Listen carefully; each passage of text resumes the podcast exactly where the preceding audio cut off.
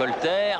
George, on a écarté avec Nouma. George encore. Oh, là, il, est passé. passé. Oh, il est passé. Il est Oh, il est passé. passé. Oh, il est passé. Oh, quel but il est passé. Oh, quel Quel but Oh, Quel but George. On sentait qu'il était Ça pourrait être passé, il est passé. il est passé. Quel Oh but. oui.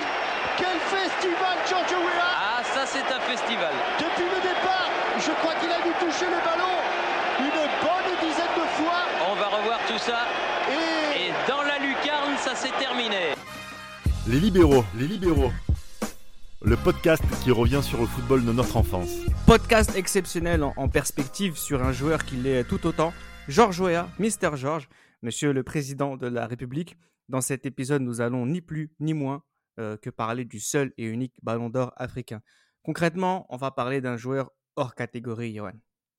Ouais, et franchement, je suis vraiment euh, très très content, comme dirait Damas, de, participer à, cette, euh, à cet épisode parce que je vous l'ai jamais dit, mais Georges Weah, c'est vraiment une personne qui m'inspire énormément de par son parcours. Euh, Monsieur Miracle Man, comme dirait, euh, comme dirait Arsène, Wenger. Euh, franchement, c'est, je suis vraiment content de, de, de, faire partie de cet épisode et d'être de faire partie des libéraux qui pensons justement à, à honorer ce, grand monsieur qui est George Weah, son excellence, monsieur le président de la République du Nigeria, du Libéria plutôt, excuse-moi. Avec euh, Johan et moi, ce sont les Parisiens, Nams et Raphaël, euh, qui nous accompagnent. Georges Weah, légende du PSG, mais bien plus encore, euh, Raphaël. Mister George, ce nom, ce surnom, quand on l'entend, c'est quelque chose qui rentre en nous. Pour moi, Mister George, c'est plus qu'un joueur de foot. hein. On le sait maintenant, président du Liberia, mais c'est quelqu'un qui, a un charisme, un état d'esprit, comme disait Johan, et surtout une emprise sur, euh, sur ce qu'il a apporté au sein des clubs Monaco, Paris, euh, l'AC Milan. Mais vraiment, ce joueur, source d'inspiration, un parcours mais exemplaire qui partait de rien Ouais. aussi bien sur le plan matériel que, euh, que, que, que ce qu'il y avait autour de lui, euh, des rencontres qui ont changé sa vie, comme il le dit bien, notamment quand il, il va arriver à Monaco. Mais c'est vraiment un parcours que beaucoup de, de jeunes joueurs aujourd'hui devraient euh, s'inspirer parce que c'est- c'était un grand joueur et un grand homme euh, avant tout. C'est pour moi vraiment Mr George, c'est je sais pas, c'est c'est un nom qui résonnait en tête quand j'étais petit euh, avec les cassettes Euro PSG. C'est c'est c'est- c'est plus qu'une légende du PSG. C'est franchement c'est quelque c'est une source d'inspiration euh, également pour moi. Que représente euh, Georges Weah pour toi, euh, ou selon toi, Nams La réussite, la réussite, l'abnégation, la détermination.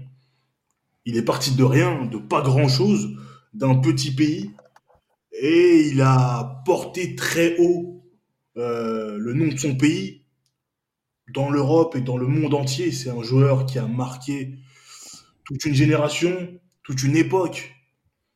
Euh, et c'est très fort. Franchement, c'est très fort. Il s'est battu pour arriver là où il, a été. Mais c'est vraiment fort. C'est synonyme de, un peu un synonyme d'espoir pour les jeunes africains de l'époque et même d'aujourd'hui. hein. D'autres ont suivi derrière lui. D'autres légendes africaines ont suivi ses traces. Donc c'est très grand ce qu'il a fait. C'est un, grand monsieur. Le football français, c'est à Monaco euh, qu'il a découvert euh, Georges Weah. Le Libérien rejoint la principauté en 1988. Il y reste euh, quatre saisons. Johan, toi qui connais si bien ce club, c'est quoi l'histoire entre l'AS Monaco et, et Georges Weah? Alors, ce qu'il faut savoir, c'est que Georges Weah, justement, euh, avant même d'aller à Monaco, euh, il a commencé justement par, dans les, au, Young Survivor du Liberia. Donc, en fait, à ce moment-là il y avait euh, le, le- club du Tonnerre Yaoundé qui faisait une tournée, justement, qui avait un match amical, je crois, là-bas au, Liberia. Et puis, et puis voilà, il y a, du coup, il s'est révélé lors de ce match-là. Et il y a Claude Leroy qui était alors sélectionneur du Cameroun. Euh, qui voilà qui qui, qui, qui, qui- hallucine devant ce joueur il, voit qu'il a des qualités qui sont extraordinaires et Claude Leroy, on le connaît bien, le rapport qu'il a, donc français, le rapport qu'il a avec l'Afrique. Il a bien sûr ses, ses contacts et son, et son réseau aussi en Europe, notamment en France. Et il en parle à un certain Arsène Wenger, qui à l'époque entraîne Monaco. Et à ce moment-là, Arsène Wenger le voit et euh, il décide de le prendre. euh, vraiment, c'est, en fait, on n'a pas tendance à, on n'a pas, hum, on n'a pas conscience en fait que c'est un pari qui est énormissime. Euh, aller prendre un joueur qui joue au tonnerre de Yaoundé quand tu à Monaco, un club justement qui trust les premières places du, championnat de France, miser sur un joueur comme ça, sachant qu'il y avait un, long, un, nombre limité de, joueurs étrangers à l'époque dans le championnat de France qu'on devait avoir. À l'époque, c'était Marc Atley et puis, et puis Glenn Odell. Prendre quand même, miser quand même sur ce joueur-là, euh, c'est quand même osé de la part d'Arsène Wenger. Donc, il arrive à Monaco. Et je pense qu'on a tous vu hein, le, témoignage d'Arsène Wenger concernant les, qualités de Wea qui étaient au début euh, pas invisibles, mais il avait d'énormes difficultés à s'adapter au football européen. Euh, le gars était lent, techniquement, il était moyen. Euh, c'était vraiment et très maladroit aussi devant le but. Il y en a beaucoup même qui disaient Arsène Wenger, attends mais coach, d'où tu nous sors ce mec-là? Qu'est-ce qu'il vient faire ici?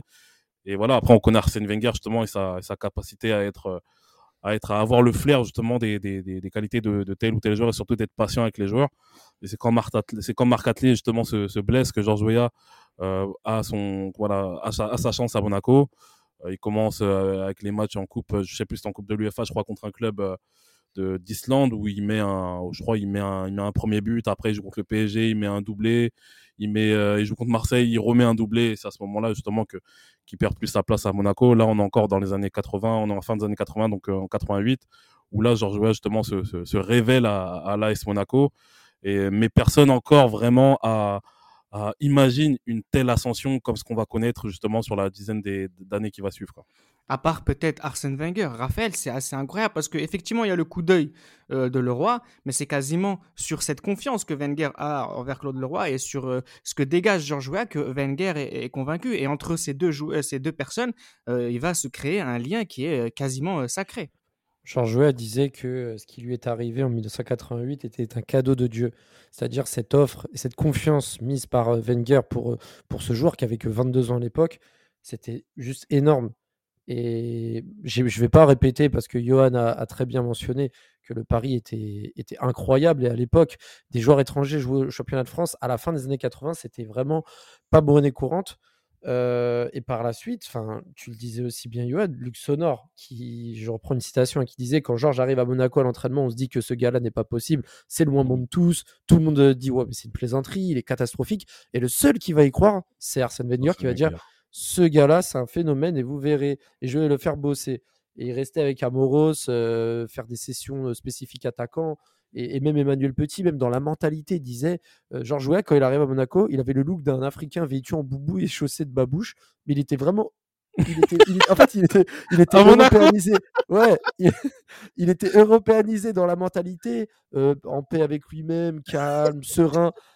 Mais, mais tu vois, en plus à Monaco, là, on parle pas de. En fait, c'est pour ça que je rigole, parce que j'imagine, en fait, là, je me fais l'image d'un mec en boubou à Monaco. c'est ça, c'est ça, c'est même pas les années 90, non. Mais, mais, mais, mais c'est ça, et tu l'as bien mentionné. Et puis au final, il va remporter également en 91 euh, euh, une Coupe de France et en 92 la, la fameuse finale de C2 euh, qui perdent face au Werder. Et, quand tu prends son ratio, 66 buts en 149 matchs, ça fait un peu moins d'un but tous les deux matchs. Hein. On sait très bien que dans les années 90, avoir ce ratio-là, c'était pas, pas de la merde. Hein. On n'était pas en 2022.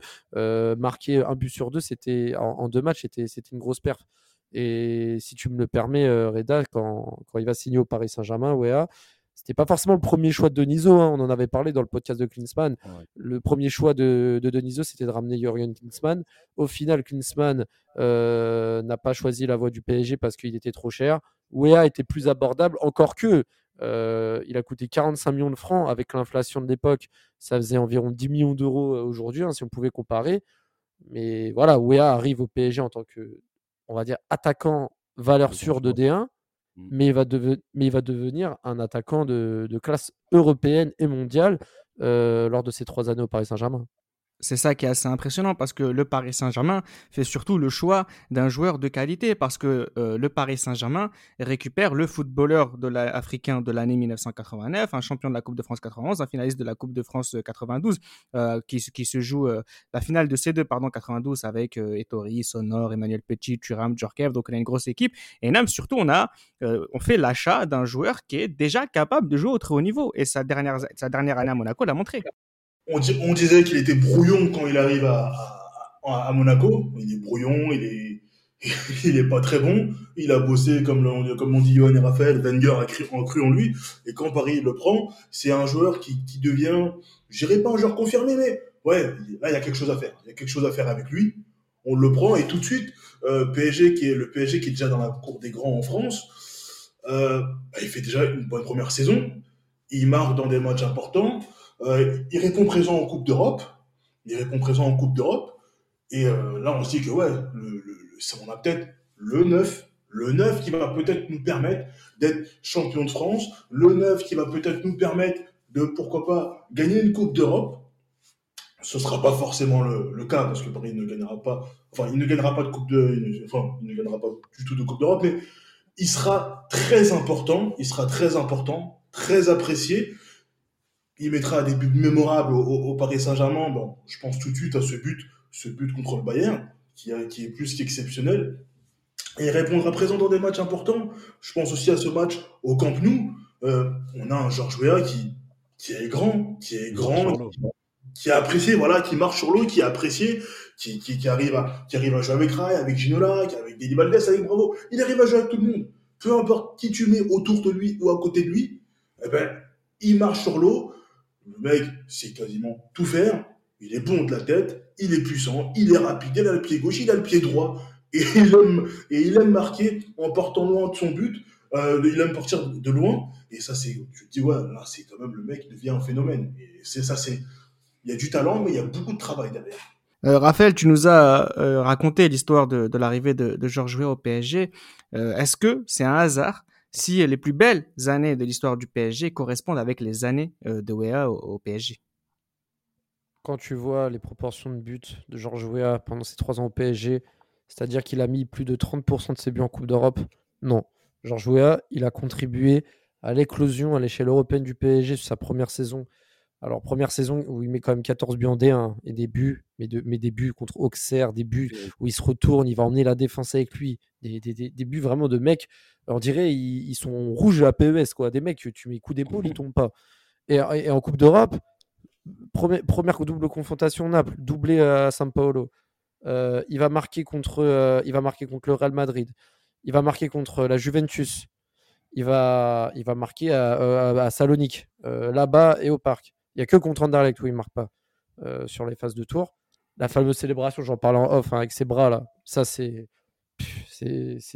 En plus d'être efficace, il avait la classe et ça, c'est, quand tu joues au PSG, quand tu as les deux, c'est le combo parfait. Mais, mais c'est pas, pas pour rien que, en fait, pour gagner des titres, tu es obligé d'avoir un joueur comme ça. Tu es obligé d'avoir un Bernard Lama dans les buts, tu es obligé d'avoir un Paul Le Guen, tu es obligé d'avoir un Ginola, mais surtout, tu as besoin d'un neuf comme ça qui est capable de te marquer des buts quand tu en as besoin quand tu arrives en 93-94, il a une petite baisse de forme. Il va beaucoup moins marquer, surtout en Coupe d'Europe. Il va mettre un seul but. Mais il va marquer, euh, il va marquer au Bernabeu. Enfin, c'est le mec, il marque tout le temps quand on a besoin de lui. Et 94-95, pour moi, cette saison, elle est un peu énigmatique. Oh mais, mais en fait, c'est dingue. Il a mis plus de buts en Ligue des Champions qu'en Championnat de France. Il a marqué 7 buts en D1 et 8 buts en Ligue des Champions. Meilleur ouais. buteur de la Ligue des Champions. Sa phase de poule, elle est, elle est parfaite. Hein. C'est ce, ma ce, match au Parc des Princes contre le Spartak Moscou, pour moi, résume le talent de Georges Weah. le premier but, sa demi-volée sans, sans, contrôle de 25 mètres en pleine lucarne, ce qui symbolisait la puissance. Et le deuxième but où crochet il prend la balle, il va faire crochet gauche, droite, plat du pied. Il a, il a symbolisé sa palette sur, sur ce match. Et, euh, et évidemment, son but contre Oliver Kahn, qui est pour moi l'un des plus beaux buts de sa carrière, peut-être pas le plus beau parce qu'au Milan AC euh, contre la Lazio, on s'en rappelle très bien de son but, on y reviendra, mais, mais, le but contre le Bayern, un but qui compte triple hein, dans, son impact au PSG, et puis, son but au Camp Nou, son, but au Camp Nou, son égalisation euh, au Camp Nou. Enfin, pour moi, ces buts sont à la fois beaux, limpides, et en plus de ça, l'état d'esprit, désolé, je prends un peu la parole, mais il faut aussi parler de, son impact par rapport au développement du club. Euh, Georges Weah, c'est quelqu'un qui récupérait les plateaux repas qui n'étaient pas mangés lors des déplacements et les donnait aux sans-abri aux portes du camp des loges à Saint-Germain. C'est quelqu'un qui allait toujours voir les personnes les plus, euh, voilà, les, les, les, intendants, etc., qui étaient potes avec tout le monde. C'est quelqu'un qui qui, qui, qui, qui, accueillait les, les, étrangers qui arrivaient au PSG, qui n'arrivaient pas à, trop à s'adapter, pour justement les accompagner. C'est quelqu'un qui, c'est pas pour rien. Euh, en fait, c'est pas pour rien si Wea, malgré cette fin d'histoire qui s'est un peu mal terminée avec cette fameuse banderole des Boulogne Boys, euh, ouais, on n'a pas besoin de toi, euh, l'histoire du jubilé qui n'a pas été fait au Parc des Princes par la suite, malgré tout. Ouéa, tu, tu, tu, associes trois ans au Paris Saint-Germain de Georges Ouéa, c'est une légende. Malgré cette fin d'histoire et le fait qu'il n'ait pas gagné de Coupe d'Europe au PSG, Georges Ouéa, c'est une légende de PSG grâce à tout ça. Et, euh, et son ballon d'or, désolé Johan, il l'a eu et il ne le démérite pas. Euh, avec euh, à la pointe de, son attaque, le PSG au début des années 90 est, un grand club d'Europe, voire un des, tout meilleurs. On a eu l'occasion de, le dire à, plusieurs reprises. On va pas spécialement rentrer davantage dans les détails de, la statistique, où effectivement Weah, c'est son aptitude à marquer en Europe qui est absolument extraordinaire. Donc si on a un PSG qui est un des meilleurs clubs d'Europe, est-ce que déjà Weah, sous les couleurs du Paris Saint-Germain, est un, des meilleurs attaquants euh, d'Europe, euh, Yohan non, je pense que oui, je pense que George Weah est l'un des, tout meilleurs attaquants du, du football européen. Euh, je pense pas à la hauteur d'un, d'un Romario ou, euh, ou euh, voilà ou encore d'un. Je pense même, je pense que on va dire avec Romario, c'est peut-être les deux meilleurs attaquants, je pense, du, du football européen. Il y a, même s'il y a Risto Stoichkov aussi qui, qui, est pas mal depuis quelques années.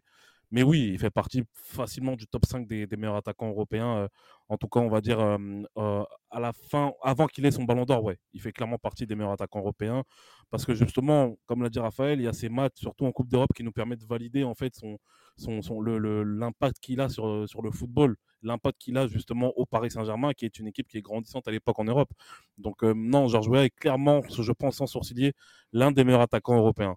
Après, bon, concernant le Ballon d'Or 95, j'ai un petit peu plus de mal avec ça, mais oui, on va... Est l'un des meilleurs attaquants européens. Ouais. On va en parler. Il quitte la France avec sous le bras deux ballons d'or africains, celui de 89 avec Monaco et, et un en 1994. Il signe au, Milan AC. Euh, juste par rapport à, ce transfert, tu penses que c'est une bonne idée, Nams, pour tout le monde, notamment pour Weah et pour le Milan? Oui, c'est une bonne idée, c'est une bonne idée. Ben, lui, il va, dans, il va dans le meilleur championnat du monde. Il va dans le meilleur championnat du monde et, et le Milan, ben, le Milan veut, le Milan veut redevenir grand. Le Milan veut redevenir grand. Le Milan veut, rejouer la Ligue des Champions. Le Milan est un peu en, eau trouble.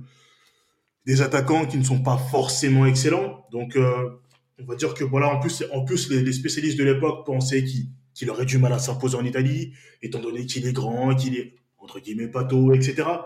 Je pense qu'il il démontrera très rapidement que ouais, la Serie A, ça peut être son terrain de jeu dès son premier match. Il il marque un but et fait une passe décisive pour, euh, pour Baresi. Donc déjà, dès qu'il arrive, il se présente et il démontre que ouais, il est pas là. Pas là pour blaguer. Après, Nams, ouais, je voulais juste rebondir sur ce que tu disais. Euh, après, les a priori que tu avais, je suis pas spécialement d'accord parce que bon, déjà Wea il fait 1m84 c'est enfin c'est pas non plus une très c'est pas Van Basten hein. Van Basten il a prouvé euh, il a prouvé juste avant lui il était plus grand en taille c'est en fait c'est plus par rapport à l'adaptation d'un joueur peut-être connoté africain dans un championnat comme ça parce qu'à l'époque il n'y avait pas encore cette standardisation des voilà des, des profils comme ça euh, dans le championnat italien mais au final il s'est archi bien entendu avec euh, Marco Simone surtout euh, surtout son grand tapis, à, ses, ouais. à, ses, à, à ses premières années moi, j'ai en tête le, son doublé la première saison 95-96 à, à, la Roma, quand il fait son Rome, contact. Ouais. Et il va marquer un vrai but. Il marque aussi à, à Turin, je crois, cette saison-là, euh, un début qui va être euh, important pour le titre de champion. Et puis aussi son but euh, face, à la, face à la Lazio. Face à la Lazio, quand il part du milieu de terrain à moitié et qui va dribbler avec un grand pont et marquer en toute puissance. Après, cette saison-là, ça reste qui gâche un peu son passage. C'est la défaite à, à l'Escure contre Bordeaux de Zidane et Dugarry, là en 96. Mais, euh, mais, c'est, mais, mais, mais, pour moi, enfin, moi, j'avais pas eu de souvenir par rapport à ce que je voyais que Wea, euh, en termes de profil, il n'allait pas s'adapter. C'était peut-être plus par rapport à, à, la culture de l'attaquant, mais peut-être pas c'est par ce que les médias disent. Que... Mais les médias, les gars, les médias moi si je, peux inter- si je peux intervenir, je pense que ça vient tout simplement des gens qui. Bah, voilà, des gens qui sous-estiment le, le, potentiel des, des footballeurs africains à cette époque-là. Je pense que c'est ouais, ça aussi. Parce que, ouais. quelqu'un, parce que je pense pas que quelqu'un qui a prouvé en Coupe d'Europe, notamment contre la Juventus Turin, contre le Milan AC, bon, même s'il n'a pas marqué, mais contre le Barça, contre des grosses équipes, qui a prouvé chaque année qu'il était capable d'être un des meilleurs dans le football européen, je vois pas pourquoi il serait incapable de s'imposer à la à, au Milan AC. Euh, on a vu des joueurs justement euh, à euh, par, par la suite qui ont été bons qui ont été forts une ou deux saisons en Coupe d'Europe et qui se sont vautrés au Milan AC, comme Patrick Kluivert, par exemple. Donc, euh, non, pour moi, c'est juste un a priori sur le footballeur africain, alors que George Weah, pour moi, c'est l'un des attaquants les plus complets euh, du football mondial à cette époque-là. Mais bon, après, voilà, ça, c'est une question de, perception, d'angle de vue aussi, qu'on qu verra aussi plus tard avec notamment Samuel Eto'o euh, quant à sa capacité de s'imposer dans l'un des plus grands clubs du monde comme, comme le Real Madrid. Quelques mois après sa signature, il est ballon d'or, Raphaël. Ce ballon d'or est historique à plusieurs raisons. Dis-nous pourquoi. Changement de règlement de, France Football. Donc maintenant, on récompense pas le meilleur joueur européen de l'année, mais plus le meilleur joueur qui évolue en Europe. Donc ça, c'est quelque chose de très important. Pour euh, marquer le coup, Euh, Georges Weah va être élu euh, devant Klinsmann, je crois, euh, en 95, Elite Manen. Alors, je crois que c'est Klinsmann ça, deuxième, Elite Manen troisième, c'est ça, C'est ça, c'est ça. euh, par ses pairs. Alors, on voit en termes de, de, de, de nombre au classement, c'est-à-dire de nombre de points qu'il est comme Ballon d'Or assez aisément et que 60 ou 70 points d'avance sur Klinsmann. Après, Ça, c'est parce qu'il je a joué suis en quand France. même d'accord. Non, mais après, je suis quand même d'accord avec Johan parce que c'est vrai que c'est la saison où, où l'Ajax euh, l'Ajax Gagne remporte les la le- double confrontation face au Bayern, etc., de, de l'Ajax en demi-finale. Mais on va dire que l'impact de Georges Weah en Ligue des Champions, parce que oui, il y a le côté français, mais il y a aussi le fait, voilà, là, on parle pas d'un collectif ou quoi, là, c'est surtout Georges Weah qui emmène le PSG vers cette sphère-là. Euh, quand tu es meilleur buteur de la compétition et qui en plus euh, par la suite va au Milan AC et en plus c'est les performances que j'ai citées tout à l'heure qui justement ont marqué les esprits son adaptation euh, au calcio le meilleur championnat au monde à cette époque je pense que le tout confondu et aussi son aura voilà ça compte aussi je trouve que l'aura de Wea dépassait celle de Klinsmann ou de Littmanen à ce moment-là je pense que tout ce mix là a fait que Wea a, a été, euh, a été élu euh, Ballon d'Or. Il y a aussi l'aspect franco-français hein, du, de France Football. Ça Je y pense, joue que ça, je forcément. pense que ça joue énormément. Parce que, Ah, tu penses que excuse-moi, moi je pense pas que ça il y a pas que ça non plus je pense bien sûr, mais après, voilà, c'est pas, on va pas faire un débat justement sur le Ballon d'Or 95. hein. mais euh, moi, je pense que, bien sûr, il y a l'antériorité des années, comme dirait euh, notre cher ami Tate, par rapport justement au, classement du Ballon d'Or. Mais je pense que Yari Litmanen, euh, là, tu as parlé d'un joueur justement qui a emmené le PSG en demi-finale avec des champions. La- Yari Litmanen a emmené euh, l'Ajax Amsterdam justement à la victoire dans cette Ligue des Champions. Yari Litmanen, justement, sur les matchs qu'on comme on a vu, comme toi-même tu l'as dit, hein, contre le Bayern Munich, c'est lui qui est décisif. Contre l'Aïdou Split, c'est lui qui est décisif. Contre le Milan AC, qui est la meilleure équipe du monde, c'est lui qui est décisif à l'aller et au retour. Donc, euh, pour moi, ça fait beaucoup, beaucoup, beaucoup trop de- d'arguments en faveur d'Eric Manen pour mettre George Weah, euh, pour que George Weah, justement, soit le, finalement le, le lauréat, même si c'est vrai qu'il finit meilleur buteur de cette Ligue des Champions. Je dirais pas que George Weah ne, ne le mérite pas. euh, Ouais, parce que c'est plus ça qui- est très régulier, parce qu'il est très régulier, justement, lors de ces dernières années. Mais pour moi, cette année 95, je pense que Yari Litmanen mérite plus que George Weah, mais George Weah aussi mérite tout autant de- de- d'avoir ce, cette distinction qui est, qui est le Ballon d'Or. c'est ça qui est intéressant. C'est pas tant si euh, Litmanen le mérite plus que, que Wea. De toute façon, on a déjà eu cette discussion à plusieurs reprises, notamment sur notre podcast sur euh, le Ballon d'Or. Mais ce qui est intéressant surtout de savoir, c'est est-ce que ce Ballon d'Or de Wea est mérité d'un point de vue sportif? Et la question que je posais à Nam, c'est que c'est, est-ce que c'est un Ballon d'Or qui est parisien avant tout? Oui, pour moi, oui. Moi, je, je, je me battrai toujours pour ça. C'est grâce à nous qu'il a le ballon d'or. C'est grâce à ce qu'il a fait. C'est grâce à ce qu'il a fait chez nous. Quand il brille contre le Bayern, quand il brille au, au Camp Nou, c'est avec le maillot du Paris Saint-Germain. C'est pas pour les quelques matchs qu'il a fait ces, ces, ces six derniers mois qu'il a fait au Milan AC. Non, non, non, c'est grâce à nous qu'il a ce ballon d'or.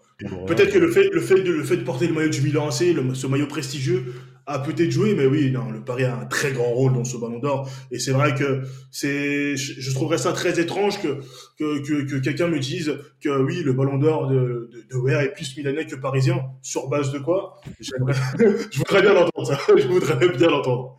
Je voudrais bien l'entendre, sachant qu'il est dans un Milan plus que chaotique, même s'il gagne le titre de sa première saison. Voilà, quoi. Ce qui est intéressant euh, avec euh, ce Ballon d'Or, c'est qu'il récompense euh, un joueur africain.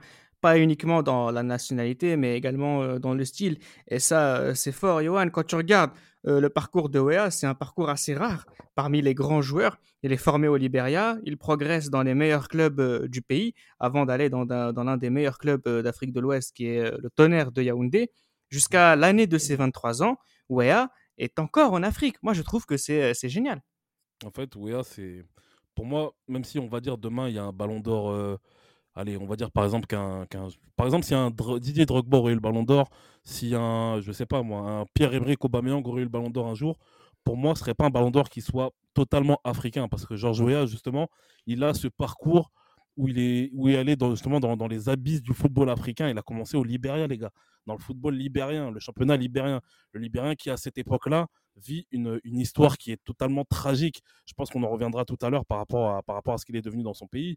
Mais commencer au Libéria, après aller à Yaoundé, qui est, qui est justement ce, ce Arsène Wenger qui lui fasse confiance, il lui donne sa chance à Monaco, et donc gravir les échelons petit à petit pour enfin avoir le ballon d'or, ça je pense que en fait le parcours est tellement atypique on pourra dire que même si demain, par exemple, un Sadio Mané ou un Mohamed Salah a le ballon d'or, je pense que ça aura jamais l'impact que ça, enfin pas l'impact, mais le charme justement que, que, ça, que, ça, que ça a eu avec Georges Weah. Parce que Georges Weah, il a été totalement, il a commencé vraiment au plus bas.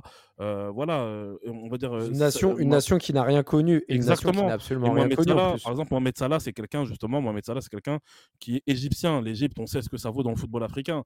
Moi, Sadio Mané, c'est quelqu'un, c'est un Sénégalais. Le Sénégal, qui est une nation qui est devenue, qui a, qui a émergé à partir du début des années 2000 dans le football mondial. Mais voilà, Sadio Mané, il fait partie d'une génération de joueurs qui a été formée à, à Metz, voilà, avec le, via le via le, le- club satellite Génération Foot euh, au, Sénégal. Euh, il est passé par des clubs justement euh, on va dire, de troisième chapeau du football européen, voire deuxième. Et après, aujourd'hui, il est devenu ce qu'il est devenu. Mais George Weah, et après, c'est ce que le football aussi de l'époque veut, George Weah commence de beaucoup plus bas, il arrive beaucoup plus haut en un temps record. Là, je ne sais pas si vous imaginez, les gars, entre son arrivée à Monaco et son ballon d'or 95, il n'y a même pas 10 années qui se passent. En même pas 10 ans, il arrive à faire l'unanimité et il arrive à avoir le, le- le- le- le trophée le plus prestigieux que beaucoup d'autres joueurs n'ont pas réussi à avoir avant lui et après lui. C'est aucun- extraordinaire. Et aucun joueur non européen, et c'est pas un Brésilien. Donc c'est vraiment quelque chose qui est du- de l'ordre du tremblement de, de terre. Euh, si on parle un peu de, de Weah au, au Milan, ce n'est pas le meilleur des Milan, euh, Raphaël. hein. Et en Europe, euh, c'est vraiment très compliqué aussi. Ouais, c'est compliqué, c'est vrai qu'il est dans un, dans un Milan euh, qui est un peu barré par euh, bah, forcément la Juve. Et, euh, et c'est fin des années 90 un peu délicat. Et ça n'avait pas été le seul, hein, mentionné Kluivert notamment. Euh, moi, j'ai aussi un souvenir un peu épineux de Wea en Ligue des Champions avec Milan. C'est ce fameux coup de tête à Georges Costa qui lui a valu six matchs de suspension quand lui a pété le nez dans, les, dans le tunnel du Dragao. A raison. Euh, il a raison, oui, parce que euh, apparemment il y a eu des insultes racistes euh, qui a toujours été nié. Georges Costa Oui. n'a jamais eu, n'a jamais eu de, n'a jamais eu de sanction de, de la part de l'UFA. Je, euh, je précise. Et en plus, je me, enfin, je me rappelle, j'ai vu les, les archives. Georges Costa qui a pété son nez, euh, avec, il avait du sang partout sur le visage et limite il disait, Eh, regardez, genre limite il était content de montrer que il s'était fait goumer par Wea alors que le gars a cherché la merde. Bon bref, mais euh, mais c'est vrai que cette période-là, du coup, va engendrer une, une période de six matchs sans Georges Weah en Ligue des Champions. On va pas trop le voir à l'œuvre. Le Milan AC, c'est, c'est, je crois que c'est cette année où Baggio joue Le premier AC, tour. si je me trompe pas. Ouais, ouais, Ouais, ils sont ouais, il quitte, il quitte, euh, ouais, le- il joue avec Baggio et, et ouais, à Baggio, ça le fait pas trop. Euh, il va quand même aussi, en, qui- 80 en, 80 en 99, il, je passe sur sa dernière année, euh, vraiment sa saison complète. Il va être champion avec le Milan AC, mais on va pas retenir, on va dire, de, de C'est grands trophées. euh. En 99, c'est surtout Birov qui brille et lui qui est là, qui est un peu sur la fin. Ouais, c'est ça, Birov il brille. Et après, c'est l'arrivée de Andrei Shevchenko du Dynamo Kiev qui va vraiment le pousser vers la sortie. Euh, il a quand même eu des, voilà, des, des belles statistiques. Il a quand même euh, mis sa 10 quinzaine de buts à chaque, chaque année en- dans le calcio, ce qui est conséquent, je le rappelle, parce que le calcio, c'était un, un championnat où il était difficile de finir à, à plus de 20-25 buts dans la saison. Mais Shevchenko arrive, la jeunesse arrive. Euh, Wea se fait non plus aussi euh, plus tout jeune, hein, parce qu'il est arrivé en France à l'âge de 22 ans euh, de, de- de- du Cameroun. Et là, à ce moment-là, si je me trompe pas, il a, il a dépassé la 33, trentaine. 34, hein. Ouais. Il a, 30, ouais, il a facile 32-33.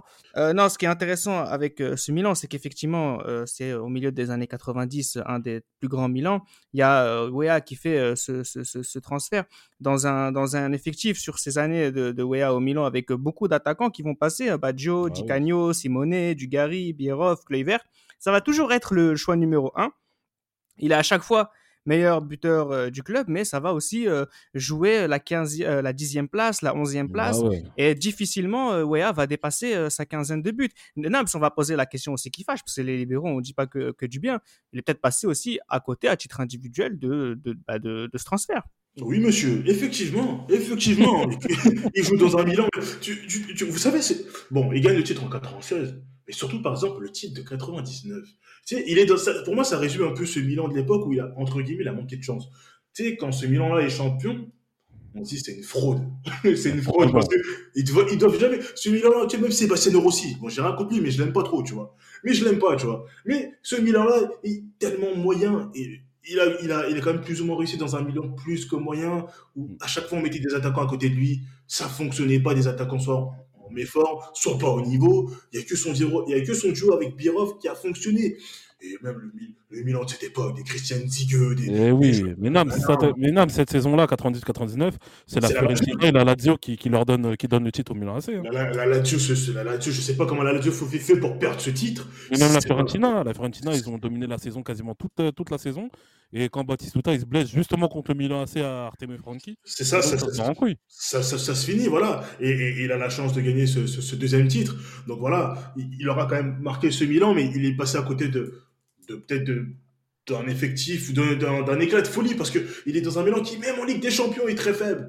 Et en Ligue des Champions, tu sors, tu te fais sortir dans un groupe et à Rosenborg au premier tour. Bon, la saison, il part. Euh, et le Milan sort encore au premier tour. Non, mais c'est Ouais. sérieusement, c'est c'est un Milan plus que faible. C'est un Milan plus que faible. Lui, il fait ses scores, il, il fait ses, il fait ses stats, mais il est dans un Milan, il peut pas, il peut pas être dans les. Malheureusement, il peut pas, il n'arrivera pas à être dans les top attaquants parce qu'il n'aura pas l'effectif derrière lui. Il n'aura Mais pas l'équipe 97, derrière c'est très grave ce qui se passe hein, en Ligue des Champions. C'est très très grave en C'est 97. honteux, c'est honteux, c'est honteux. Wea est deux fois champion d'Italie, hein, mine de rien, en 96 en 99. Pas les plus beaux euh, titres du football euh, italien. Mais en toute honnêteté, moi, à titre personnel, je vais pas forcément retenir grand-chose du parcours de Wea avec, euh, avec euh, le Milan, à part euh, quelques buts euh, vraiment qui sont extraordinaires. Yoann, tu en penses quoi un petit peu du... Parce que moi, je veux bien entendre que le, le Milan n'a pas forcément une grosse équipe. Après, ça dépend euh, à quel niveau on parle. Mais globalement, oui, effectivement, c'est pas extraordinaire. C'est pas le Milan qu'on a connu avant et qu'on connaîtra après. Mhm. Mais euh, euh, j'ai l'impression que dans le discours de Nams, ça, euh, ça n'évoque pas forcément la, la- peut-être la faute de Wea, ou alors peut-être que c'est qu'il en Non, c'est un naufrage qui est collectif. Georges Weah, je suis désolé. hein. Euh, en dépit du titre, euh, moi je lui donnerais seulement, on va dire entre guillemets, même si c'est méchant, je lui donnerais que le titre vraiment 96 où il a vraiment un apport considérable. Mais euh, il, est, il est à l'image justement du Milan AC qui, qui s'effondre. Mais malheureusement, euh, on va dire il y a ses stats qui peuvent plus ou moins le sauver.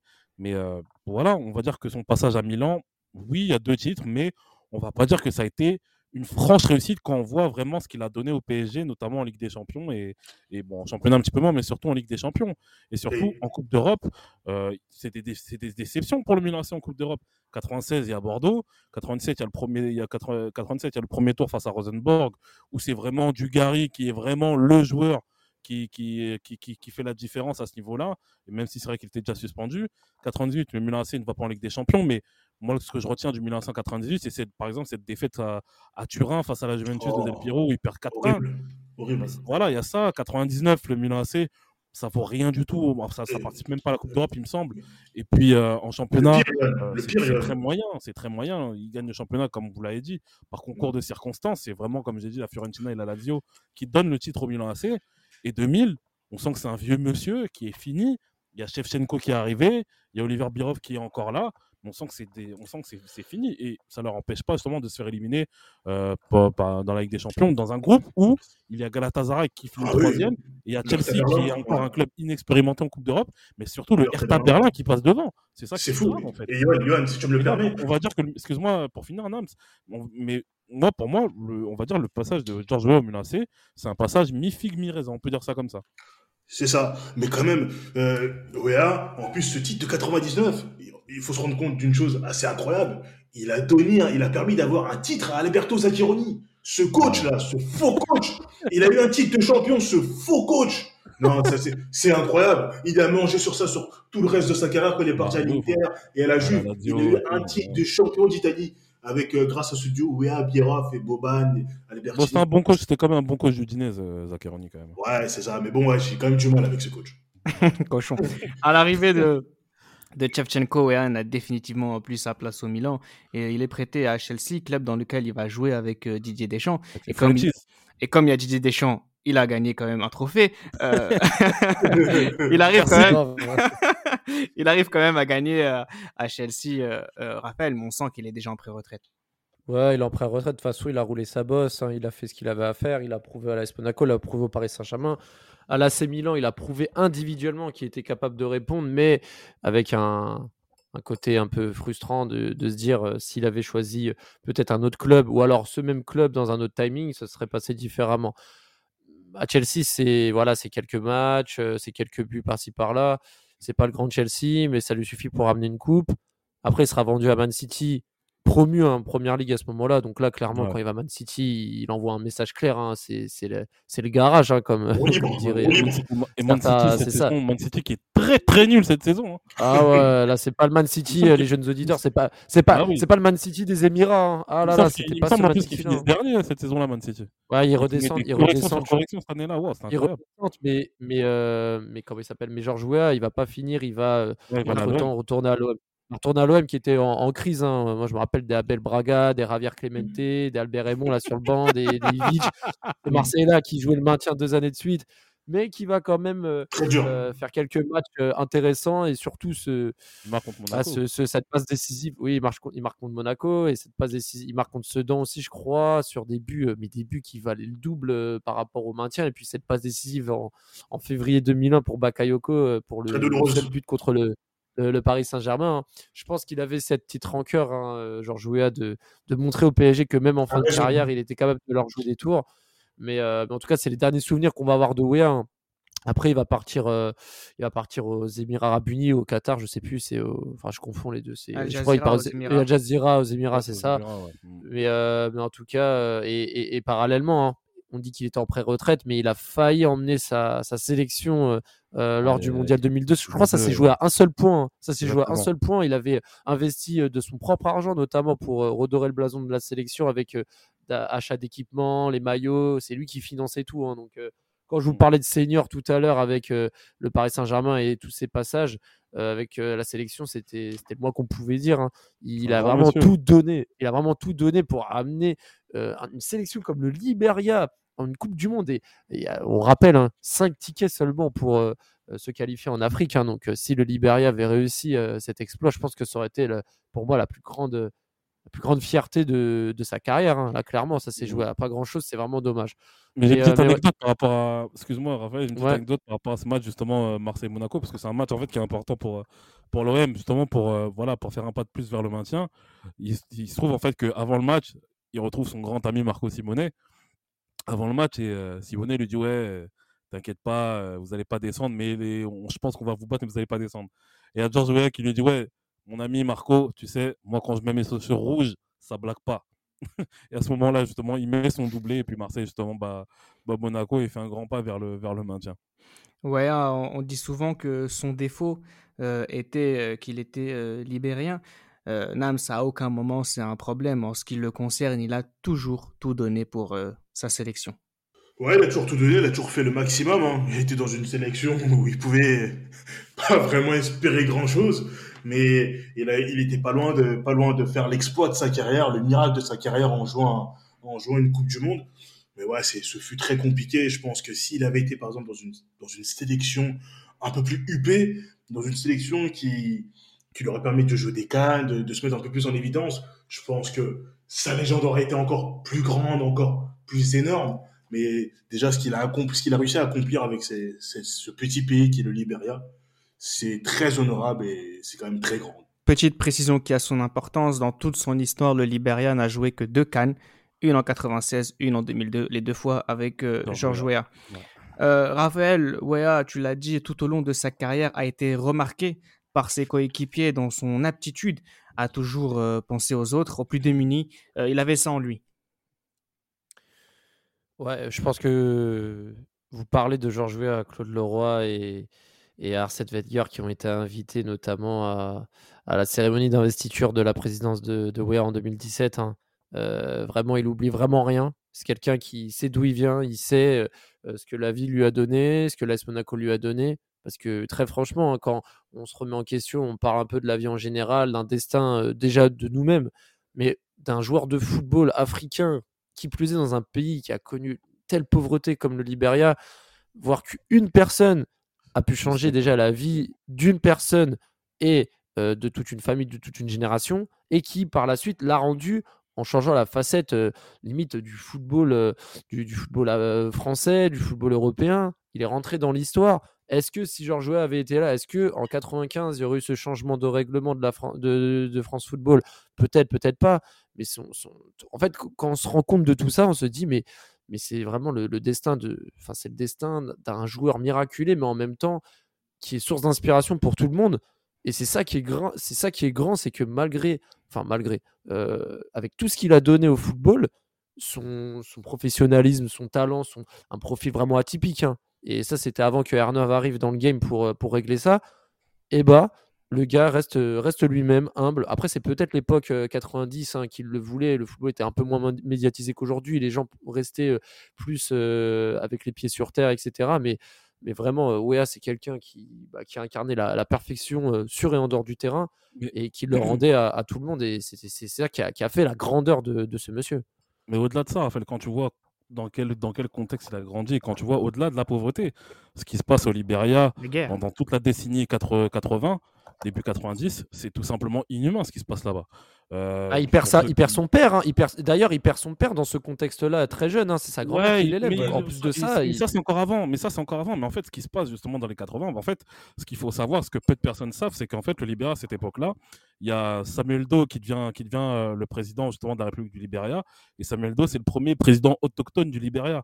Et justement, c'est la première fois parce que Libéria, en fait, c'est un pays justement qui, où il y a pas mal d'anciens, d'anciens esclaves américains justement qui ont dirigé le pays depuis le début de l'indépendance. Mais justement, Samuel Doe, quand il arrive, c'est le premier autochtone justement président du Libéria. Et à ce moment-là, il y a tout un contexte de, de, de- haine ethnique qui se met en place. Et Georges Weah, justement, lui, fait partie justement de, de la case des autochtones. Et on va dire, il a une certaine gloire à ce niveau-là. Alors, ça veut dire que quand Samuel Doe, justement, est, est victime du coup d'État, est victime justement d'une d'un assassinat qui, qui est horrible, honnêtement, je vous déconseille totalement de voir ce, ce qui, qui s'est passé, justement, parce qu'il y a pas mal de, de, de- séquences où on montre justement son exécution, c'est horrible. Justement, Georges Weah, justement, à cette, à cette, euh, dans cette période-là, est dans la- dans la- dans l'œil du cyclone, dans le sens où Georges Weah est considéré comme un des, euh, un des, on va dire, un des, hum, un des complices, on va dire, euh, des complices ethniques de Samuel Doe. Ça fait que lui et toute sa famille sont en danger au Libéria à ce niveau-là. Donc, euh, en fait, c'est tout un contexte. Au-delà de la pauvreté, ce qui se passe au Libéria, la folie meurtrière qu'il y a au Libéria à cette époque-là, ça, ça, c'est- incroyable. On se dit que quand tu vis tout ça, quand tu es jeune, enfin, quand tu es jeune, avant même que tu ailles au Cameroun, quand tu vis tout ça et que tu vois qu'au final, euh, même quand tu reviens au Libéria à cette époque-là, Georges Weah, certes, c'est le, le symbole du Libéria, mais lui-même le disait, il se sent même pas en sécurité quand il va là-bas. Donc, quand tu vis tout ça, tu ne peux qu'avoir une attitude une, attitude humble, tu bourré d'humilité, justement, que ce qu'il est, bourré de simplicité à ce niveau-là. Et justement, et je pense que c'est tout ce vécu-là qui, justifie notamment cette simplicité, cette, euh, voilà, ce, ce, ce, ce, comportement, cette âme d'esprit qui est monstrueuse, mais aussi c'est ce qui justifie le fait que lorsqu'il se lance dans la politique, au début c'est compliqué, mais au final, en, 2000, euh, en 2017-2018, bah voilà, il finit par devenir président de la République. Non, mais c'est à, à ça qui est assez incroyable aussi, c'est ça, la- c'est la simplicité de, de Georges Weah. Euh, c'est pour ça que je trouve que c'est important d'en parler, ne serait-ce qu'à travers le prisme du footballeur africain, dans sa technicité, dans, dans sa vision de, de voir les choses, euh, parce qu'il y a aussi euh, ces, ces poses, euh, ces photos euh, qu'il qu'il fait en boubou avec euh, le ballon d'or euh, sur les plages euh, Magnifique. du Libéria, c'est assez extraordinaire. Et puis, euh, euh, bon, malheureusement, c'est le premier et dernier euh, ballon d'or africain. La, la vie nous, enfin, l'avenir nous dira euh, si euh, s'il y en aura d'autres ou si d'autres auraient mérité euh, de l'avoir. Peu importe, c'est pas ça qui est important. Ce qui est important, c'est que ouais, maintenant il est dans l'histoire. Et, et ce qui est fou aussi, c'est vraiment en fait, il s'est chargé d'une mission. Peut-être que c'est même pas son choix en fait de de vouloir devenir président euh, du Libéria. C'est qu'à un moment donné, il s'est rendu compte de l'impact qu'il avait. Ce garçon du Libéria qui finit par devenir un visage du football mondial, qui est le sport le plus populaire du monde qui a ce ballon d'or, une concréation, une consécration qui a, qui a, qui a, qui a, qui a été donnée à des, à des stars extraordinaires, des, un titre que même Pelé ou Maradona n'ont pas, c'est assez incroyable. Bien sûr. Et en fait, tu te rends compte que oui, de, de le voir dans la course à la présidence de son pays, euh, c'est comme s'il s'était chargé d'une mission qui, qui s'est senti obligé d'accomplir, alors que voilà, tu as, tu finis par avoir euh, euh, ce garçon qui a arrêté l'école quoi avant ses 15 ans, devenir président euh, du Libéria et qui n'oublie pas grâce à qui, grâce à qui il a pu l'être là où il est aujourd'hui. Je serais incapable de vous parler de la politique de Georges Weah. Il est clair que là, c'est là, il arrive à la fin de son premier mandat. Bien sûr, il y a, bah, comme on le sait tous, tu peux pas tout réaliser ce que tu promets dans, en un seul mandat. C'est c'est quasiment impossible. Donc, euh, c'est vrai qu'il est pas mal critiqué justement dans son mandat. Mais on va dire du point de vue, euh, on va dire du point de vue mondial, c'est, on va dire, c'est une première, un premier mandat qui est difficile pour lui parce qu'il est aussi tout nouveau. Mais on va dire, on peut pas dire globalement que c'est hyper positif. On va pas dire ça parce qu'on aime Georges Weah. C'est difficile pour lui actuellement. Il y a beaucoup de choses qu'il n'a pas encore réalisées. Mais, euh, mais voilà, après, voilà, c'est la politique, ça s'apprend. C'est voilà, il faut une certaine expérience et surtout du temps, surtout du temps pour pouvoir réaliser tout ce que tu as envie de réaliser. Mais pour arriver justement où il est arrivé à ce niveau-là, sachant que ça, le, la, comment dire, sa première, euh, son, sa première candidature à la présidence euh, de la République euh, fin de l'année 2000, je crois il a échoué. 2006. Il a échoué devant euh, Johnson Sirleaf. Donc, c'est ce qui, moi, ce que j'ai aimé en fait dans ça, c'est que il a pris son temps pour pouvoir étudier encore plus la politique. C'est ça en fait qui, est extraordinaire, c'est que il est reparti aux États-Unis justement où, où naît son fils. Il est parti aux, États-Unis pour voilà en, en, avoir un petit peu plus dans la tête en fait de la politique. Voilà, savoir connaître les rouages un petit peu mieux, étudier beaucoup plus, être beaucoup plus aguerri et revenir justement euh, à la fin des années 2010 pour devenir président de la République. C'est tout simplement magnifique. C'est magnifique ce qu'il est en train de faire. Mais voilà, c'est clair, son premier mandat, il est assez compliqué.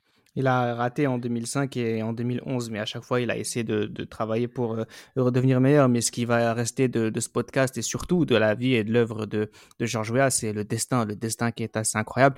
Et surtout, ce qui, ce qui nous, la morale de cette histoire, c'est que s'il vous plaît, faites le bien autour de vous. Faites le bien autour de vous, vous verrez, ça vous retombera toujours à la gueule. Et, et c'est super. Et c'est la vie de Georges Weah qui est comme ça. C'est que c'est une histoire d'un garçon qui, à qui on a tendu la main.